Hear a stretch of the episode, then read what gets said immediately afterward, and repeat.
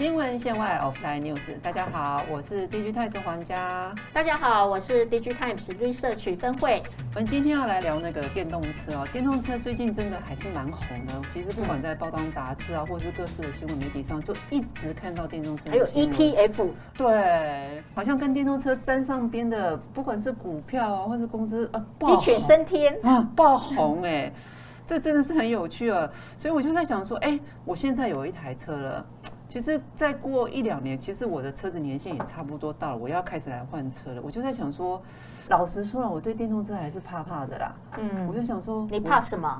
我光是看那个充电设备，我就想说，哦，我充个电，我还要去充电桩，或是有停有些停车场有附设通电嘛，那我还要刻意开到那边去，我才能充电。嗯，接下来就是。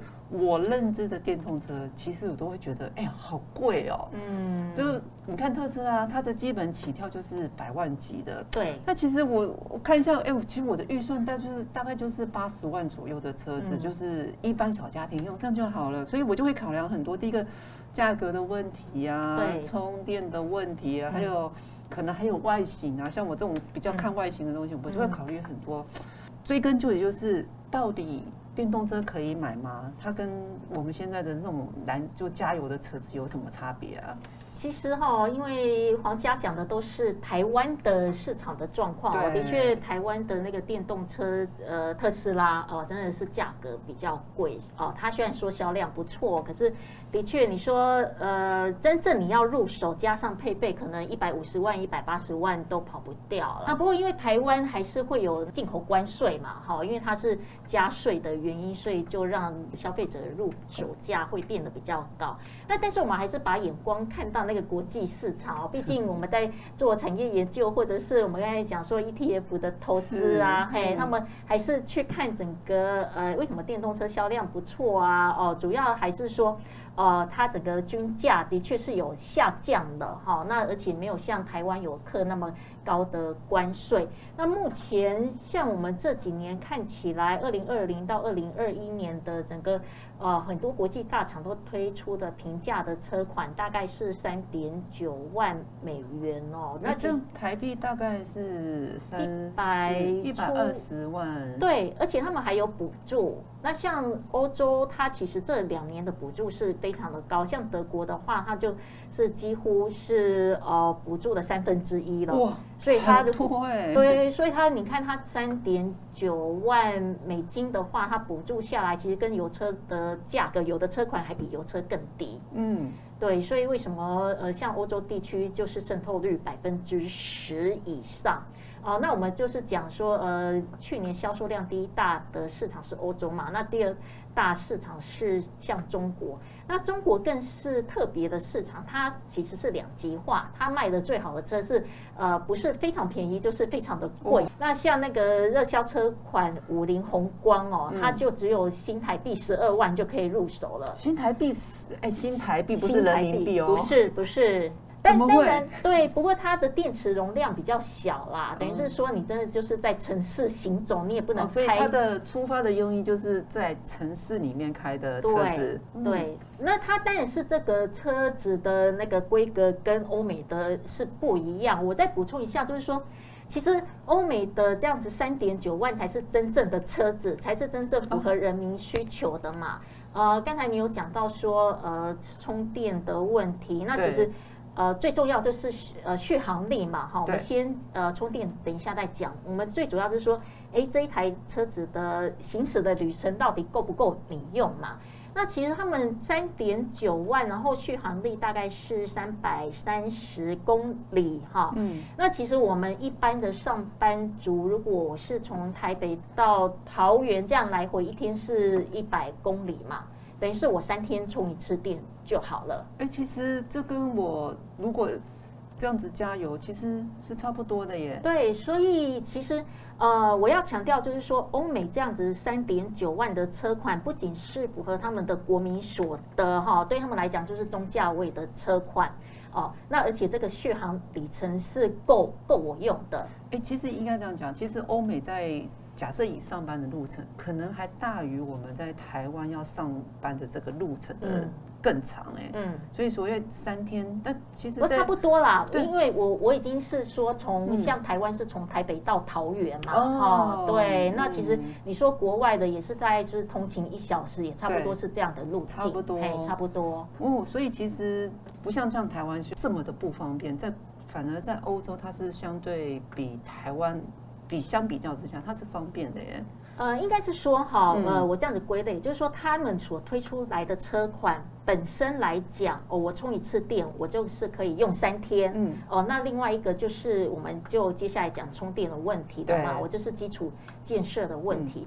那的确，台湾目前的这个充电桩的设置还不是这么的普及哦，所以你你看，虽然说呃，特斯拉是一个。那个热销车款，可是好像现在车主越来越多，都大家都要排队了。但是我们看欧洲，它不只是说好我用价格吸引你，但是政府它也是在 infrastructure 整个充电设施，它也是有注意到的。那我们根据二零一九年的这个数据哦，就是说欧洲地区的充电站大概是十四点四万个充电站，但是他们加油站只有十三点五万。做的加油站，所以充电站比加油站还要多耶。对，所以这个呃，所以车主才会有信心去买电动车啊。嗯，我不用去烦恼这个没有地方充电嘛，因为毕竟欧洲也是有些地方可能家里没有办法去装那个呃设置充电桩嘛，那他可能也需要在外面充电。那所以说，其实欧洲它是整个呃配套措施哦，就是我刚才讲的消费者的补助啊，或者是说哦政府在基础建设，它是其实都有兼顾到这两个兼顾到，你整个市占率才会电动车市占率才会提升。哎，那我还关心一个问题，就是维修，嗯，维修电动车会不会更麻烦，还是说它更简单呢？我们先讲理论好了，理论怎么说？理论来实实际。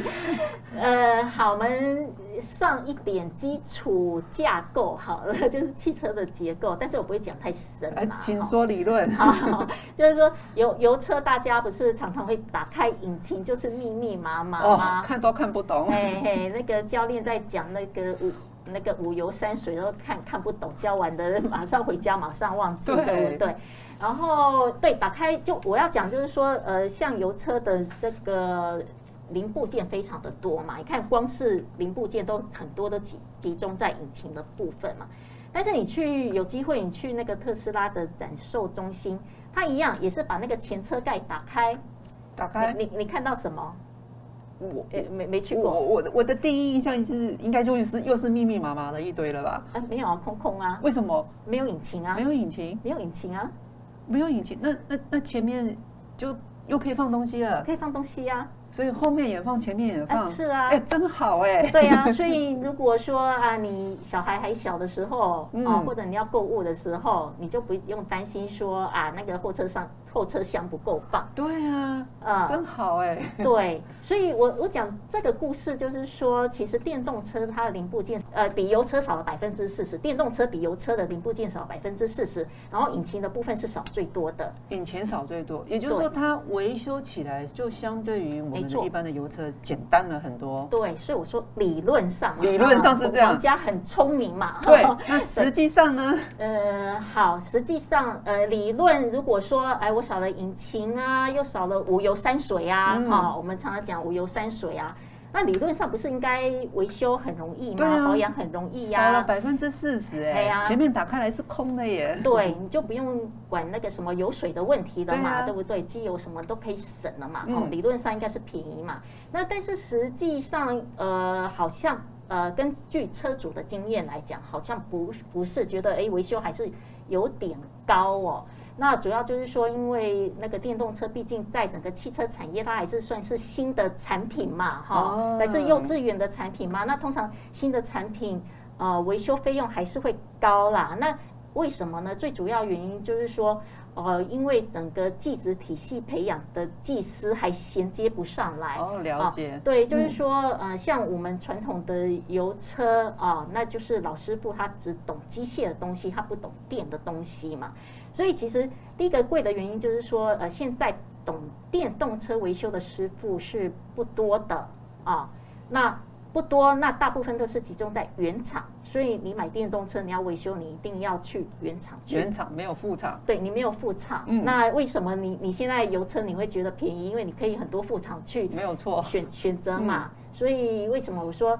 哎，现实生活目前还没有让你觉得好像维修很便宜，但是我们有讲嘛，理论上，理论上，那因为零部件少啊，然后又不用顾到油水的问题，所以其实如果整个这个维修保修服务成熟的话啦，哦，就是我们认为就是说它的维修保养费用大概就油车的三分之一而已，三分之一省很多哎，对，所以如果在电动车市场未来越来越成熟的时候，买车买电动车其实划算啊，划算。第一个就是你电可能有可能会比较便宜，再就是哎整个。整个维修的体系是成熟了，对，我也找得到副厂了，对，搞不好，嗯，我买一台车比原来的还要更便宜，整个售价就是常年的累积的价钱会比原来的油车便宜耶。对，就是我们刚开始讲的嘛，哈，购车购车的成本嘛，如果有补助的话，像欧洲啊，有补助的话，它是便宜的。哦，那这个持有的成本就是包含维修的成本嘛？如果这个呃维修体系售后服务成熟的话呢，其实这个持有的成本也是便宜的。哎，刚刚有一个问题没问到，就是环保。嗯，像环保在欧盟这边就有提出来说，在二零三五年的时候，他们要开始禁售所谓的油车哦。那它的目的其实也是想要减少这个汽车所产生的二氧化碳的排放量嗯，呃，其实不只是在欧盟这里啊，其实很多我们耳熟能详的大厂，什么苹果啦、Google、Nike 啊，或者宾士，各行各业其实都在做到碳中和或者是近零排放的这样子的一个承诺。嗯嗯。所以我就想说，刚刚有讲到欧盟，其实它已经提出来了，它要禁售燃油车。那在未来，欧盟是不是会？电动车就取代了所谓的油车呢？它是蛮有可能会百分之百完全有转电的这个区域市场啦。那我考考黄家一个问题，别考，随考小考，请说。可以，就是你刚才有讲到城市空屋嘛？哈，你知道呃，根据就是说那个全世界统计资料，就是城市空屋的来源。百分之几是来自于交通，但我们可能有工业啊，或者其他的嘛，家户啊。那你觉得交通是占百分之？我直觉反应，因为其实我的生活中，上班要上班就会碰到车子，我回家也会碰到车子，所以应该有百分之十吧。哦，数字在提高，要到百分之二十，这么高？对，大都市嘛。哦，大都市。对呀。啊，对，所以为什么呃很多国家啊，尤其是先进的国家，它为什么极力要推广电动车的原因嘛？就是你说的，哎，普及率到底呃会不会高？啊，那为什么欧盟它要限制呃二零三五年要？呃，去推动呃油转电的这个原因啦，那很多国家就是因为考量到这个因素嘛。呃，接下来你刚才问说有没有可能二零三五年的达到百分之百的呃油转电嘛？哈，那我。呃，别的地方我不敢说哈，因为别的地方可能只是一个政策的宣示嘛哈，他也不敢说拿个菜刀架在你的脖子上，说你一定要买电动车嘛，不会嘛哈。嗯。那当然，欧洲他也不是拿菜刀去逼你买电动车嘛哈。那可是我我觉得欧洲他们的居民啊，人人的素质真的还蛮高的，他们对环保意识是真的还蛮强烈的。但我觉得政策因素还是有一些力道在里面啦。那我认为说欧洲会呃二零三五年达到这个百分之百油转电，第一个原因就是说，其实欧洲很多的国家它的油车的禁售时间时程是比二零三五年还更前面的。嗯，好像。那个挪威还有芬兰，它是二零二五年就要那个油转，呃，就是禁售油车嘛。在四年。呃，对啊，你看，如果如果我现在要买呃油车的话，我可能就是觉得说啊，算算的，我还是就直接转电动车了嘛，哈。那所以我们看到说，像挪威的话，它其实电动车的呃渗透率已经是达到了九成，非常的高，非常的高啊，非常高。而且他们其实像什么计程车、快递业者也是，呃，不只是呃一般的呃车主，那一些的快递业者也开开始那个在开电动车了。哎，他们你看电，其实这些业者他们最担心里程焦虑的问题嘛，哦，因为它的行驶的这个里程，呃，一比一般民众是多三倍嘛。可是他们就是，我觉得应该也是环保的意识是非常的强哈，才愿意这样子。那当然，我们后续等一下就谈到，就是说他们愿意这样子转的原因，也是因为那个呃充电的费用也是比较便宜啦。那我们等一下再给大家详细的数据。好，我们讲呃呃，挪威、芬兰，它是二零二五年就呃禁售油车嘛。那像英国和德国，它是呃二零三零年。然后英国是其实更有趣，它本来禁售的时程是二零三五年，但是他在去年年底就把这个时程往前面推移了，呃，往前推五年，所以他那个真的是还蛮心急的啦，很心急要去推动那个电动车这这个市场这样子。那另外一个哈，就是我们讲到就是呃我的那个燃料费用嘛哈，那其实欧洲呃其实原油。输出国家，它卖给每个国家的油的费用，原油是一样的，一样的。对，但是，我我们看到说，哎，但是那个各国的零售价哦，石油的零售价是不一样的。对，其实每每有便宜有贵的，为什么呢？哦，对，因为就是呃，也有政府的那一只手在里面，哦 无形的那一只手。对，嗯，如果我们把时间推移到，呃，我们先讲一个。故故事哦，就是说，哎，这个呃油的零售价它会隐含的什么成本？好，那其实呃政府就是在这个成本做手脚哦，就会变成有差别定价。嗯，皇家记得去年疫情很严重的时候，呃，原油期货价格是负的嘛？哈，哎，对。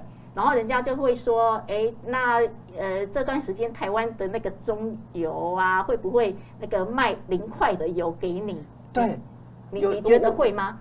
当然不可能，怎么可能？它还是有进货的成本，还有政府加科的燃油税什么之类的，不可能啊。对，或人人力成本嘛，你的加油站、阿金链嘛，土地什么有的没的。对，那黄家讲到一个重点，就是说我政府。呃，为了减少你去买油车，好，我我的手可以伸到哪里？就是我就征收你空屋税嘛，哈，哦，空屋税，或者是加值加值税嘛，哈，或者是燃油税嘛，啊，反正万万税嘛，对，什么税给你加下去？那但各国不同啦，一像像美国，它其实油价就是消费者的那个终端价格是跟台湾一样便宜。所以其实为什么美国的电动车发展没有那么好的原因，好，就是川川普过去川普他是支持油油商的，好，他没有像拜登。这样子推出很多的什么电动车政策嘛？好，第一个是他没有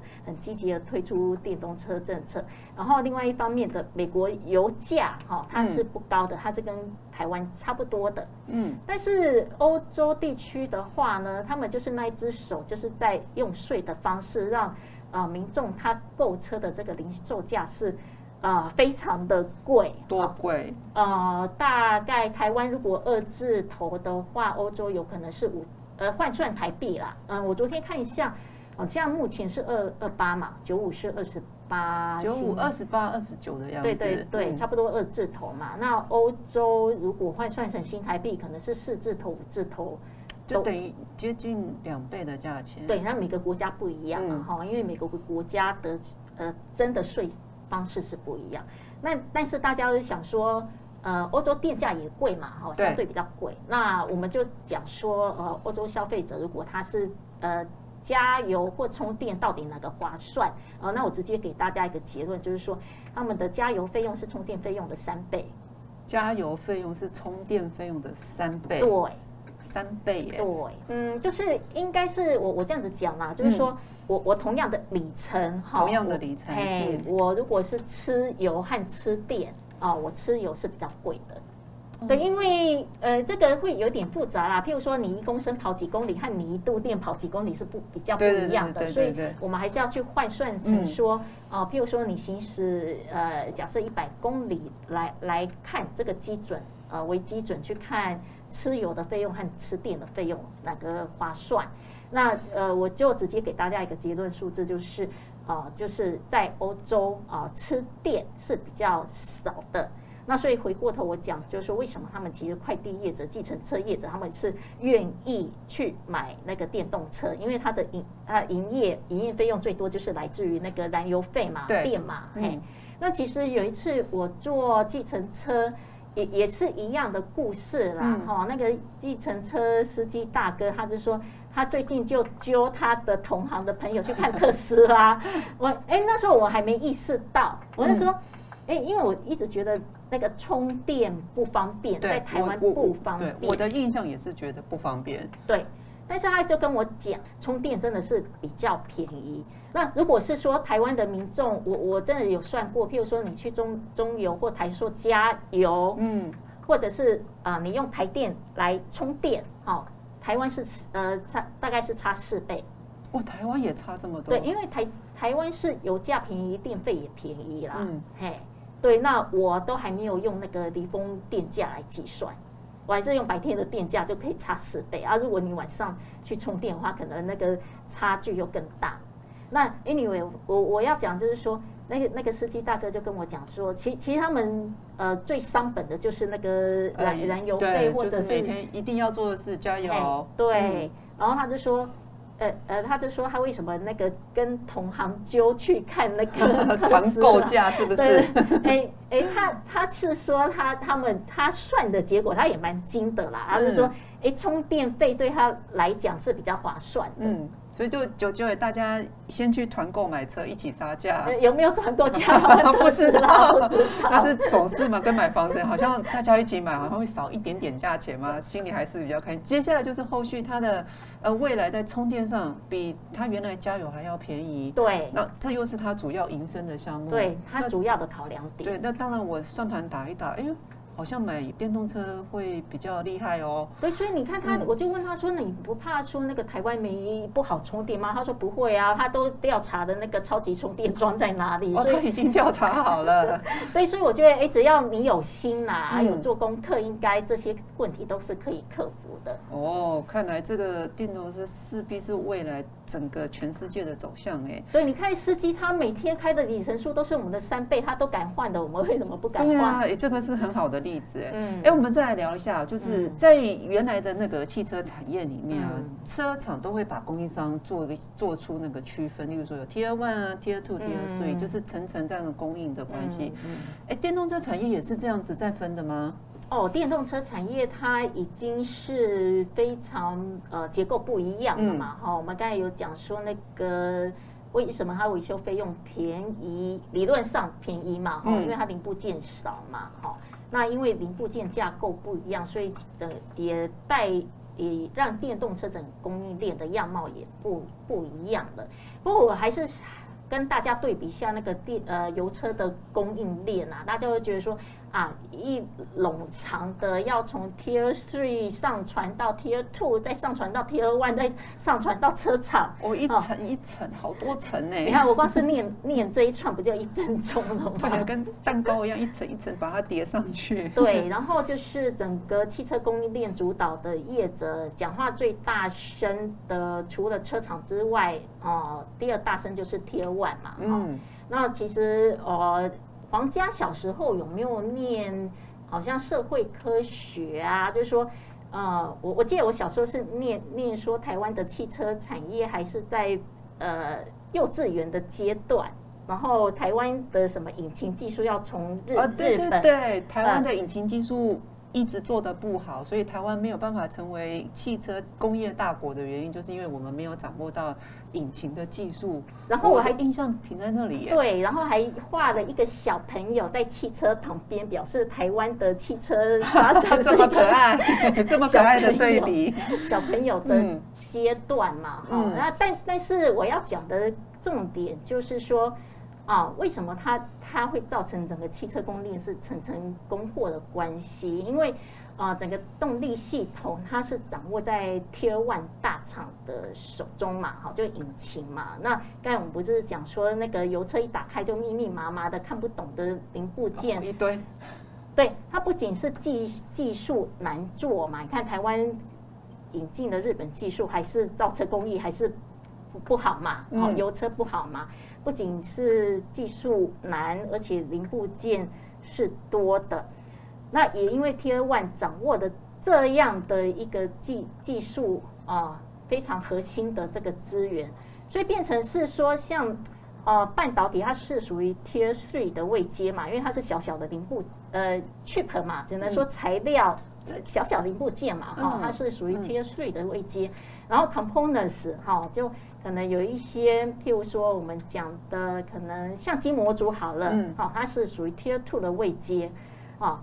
那因为他们都是啊，不是做那么核心的传动系统，所以他们的货呢都要优先先供给 Tier One 啊，那 Tier One 再去呃跟车厂直接接触啊，等于是。呃，我们这样子讲好了，假设呃车厂是皇帝的话呢，那你的天王就是他旁边的那个呃宰宰相嘛，哈，对啊，你要传传话或传东西，你都不能必须透过宰相才能传上去，哎，你根本就不能直接面对皇帝跟他说话嘛，对，你的位阶还不到，没有你说话的份儿，对，而且很多东西都是。要组成系统啊，最重要的系统就是动力系统嘛啊，所以变成是说铁腕都掌握的这这样的话语权嘛，哈，都把这个车的供应链都封闭起来嘛，哈啊，只有宰相可以跟皇帝讲话啊，其他的人不能跟皇帝讲话嘛啊？为什么汽车供应链都都那么的封闭？然后你要层层上传嘛，好像你你要呈报什么跟皇帝 report，以前叫做什么？那叫做传圣旨，哎，不是，就上公文啊，上公文啊，啊，对啊，你不能直接跟皇帝那个，你必须要一层一层来，对对对对对，哎，地方先传给中中央，啊，中央再传给朝廷，哦，嗯，然后所以这个供应链是非常的长。但是那个电动车的话呢，啊就没有引擎的部分了嘛，对，没有引擎了，没有引擎嘛，啊，但它还是有核心部件嘛，啊，为什么它有核心部件？马达、电池，但是就没有层层的关系嘛？呃，因为很多人都会做马达，很多人都会做电池，哦，那所以变成是说，诶，因为会做的人也多，虽然说厂商不多啦，但是至少不是这样子掐喉的嘛，哦，那等于是说，呃，车厂它。买了呃马达，买了电池，我就可以直接很容易组装车了嘛。因为这些其他零部件不是那么呃 key 嘛，不是那么关键。然后只要把那个核心的马达和那个电池买到了，然后再兜一兜，我就很容易造一台车嘛。所以我们就看到说，其实，在电动车的供应链就已经呃慢慢的转向这个扁平化的这个样式了。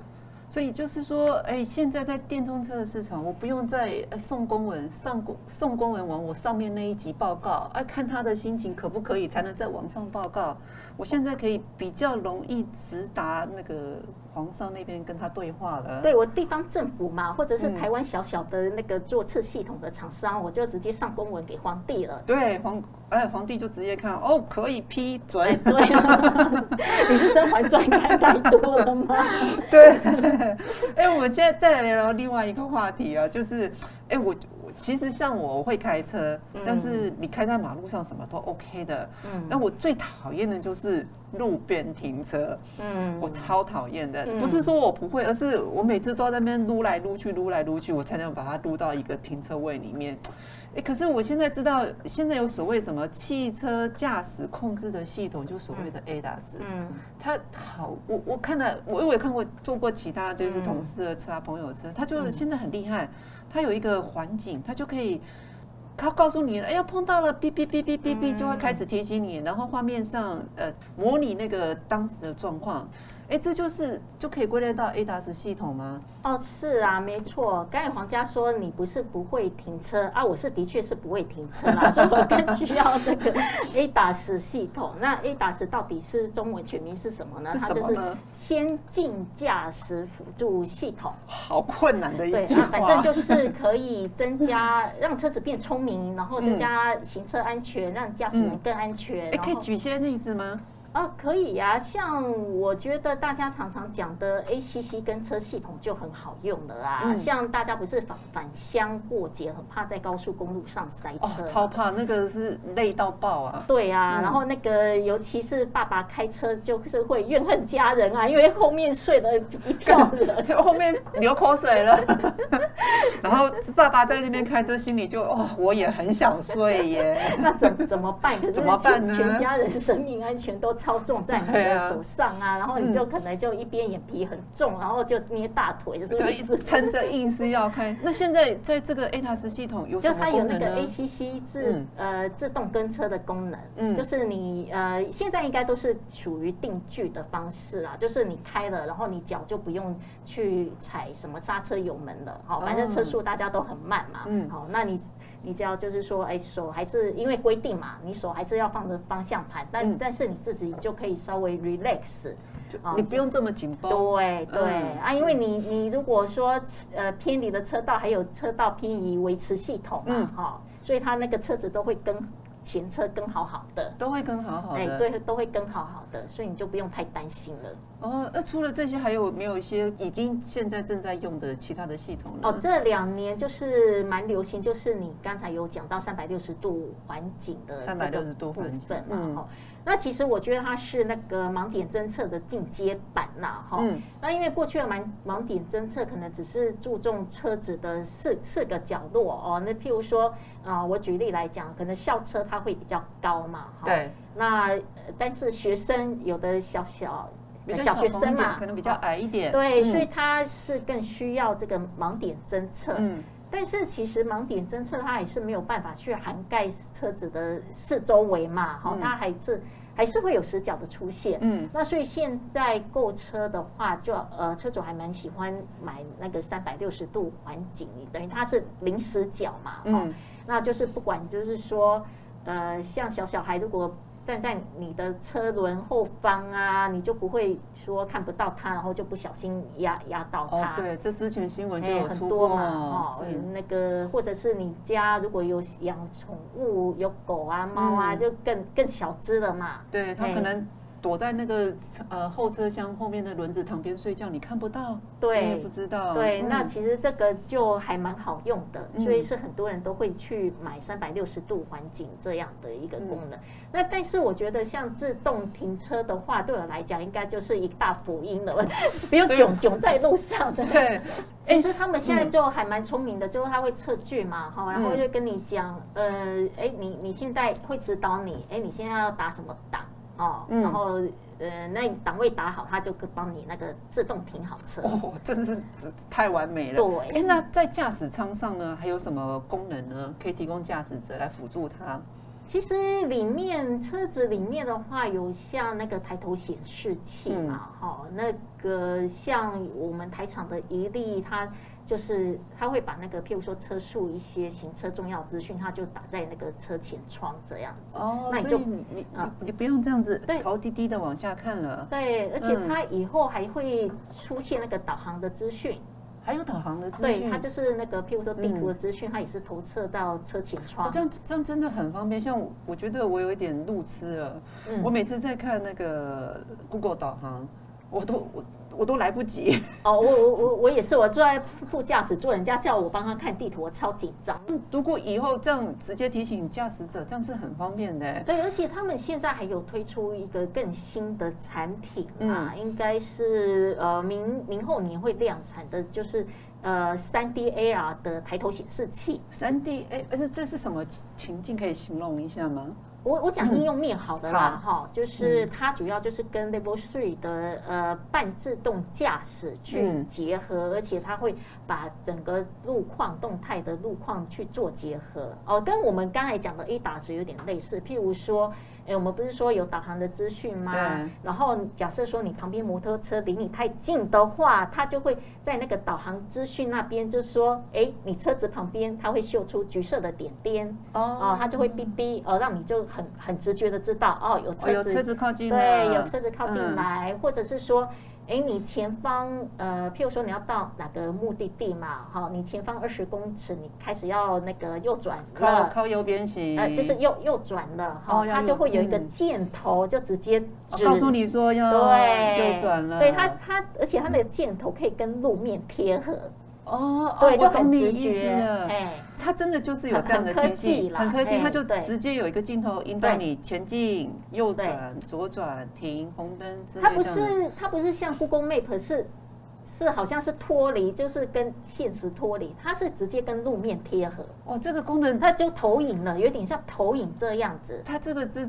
帮助完全搞不清楚路况的，对对对，可是一大福音哎。简呃，我简单来讲，就是说它投影的虚像就是在前方二十公尺，我不是说前方二十公尺要右转嘛，嗯。你就是很直觉的，你就是直觉照他给你的指引开就对，因为它是贴合路面，而且它是动态资讯，你不需要再回去看地图说前方二十公尺靠右行驶，没有这回事。对，前方二十公尺到底是什么路？有时候是小路，然后你也搞不太清楚到底是。然后你甚至还搞不清楚二十公尺到底有多长。对对对对对对对，就是像我这样没有什么很具体的距离观念，就会呃对这个技术真的是帮助非常非常，尤其是假设如果未来你要去国外自助旅行，开着车，我们在陌生的路段在行驶的时候，心里只是难免会怕怕的，怕错过了一个交流道，错怕错过了这边没有右转就错过了，一错过就不知道几百里远的感觉了。对，这个这个系统真的是。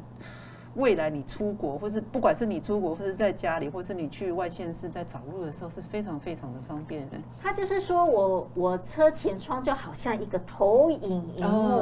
那当然，一一例他是有说啦，哈，就是说你要投影任何的东西在上面都可以。然后我们曾经做一个试验，就是把车前窗就是布满了密密麻麻的资讯，不管是地图资讯还是什么数据源资讯，然后后来就被客户念了，就是说你这样子会让我很分心，所以他。那么就开始减法了。哎，我们今天哦，就先在呃电动车这边先告一个段落。那我们下一次呢，来聊聊其他的部分。好，呃，大家听完我们以上那个电动车产业的介绍之后呢，其实我们 Digi Times Research 有更多的报道与研究，欢迎大家与我们联系。同时呢，我们也欢迎大家上我们 Digi Times.com 来看更多的产业新闻跟报道。我们也邀请大家上 Spotify、Apple Podcasts、Google Podcasts。搜寻我们新闻线外，同时订阅我们哦，谢谢大家，我是 D G Times 黄佳，我是 D G Times 林芬慧，谢谢你们的收听，我们下回见，拜拜拜拜。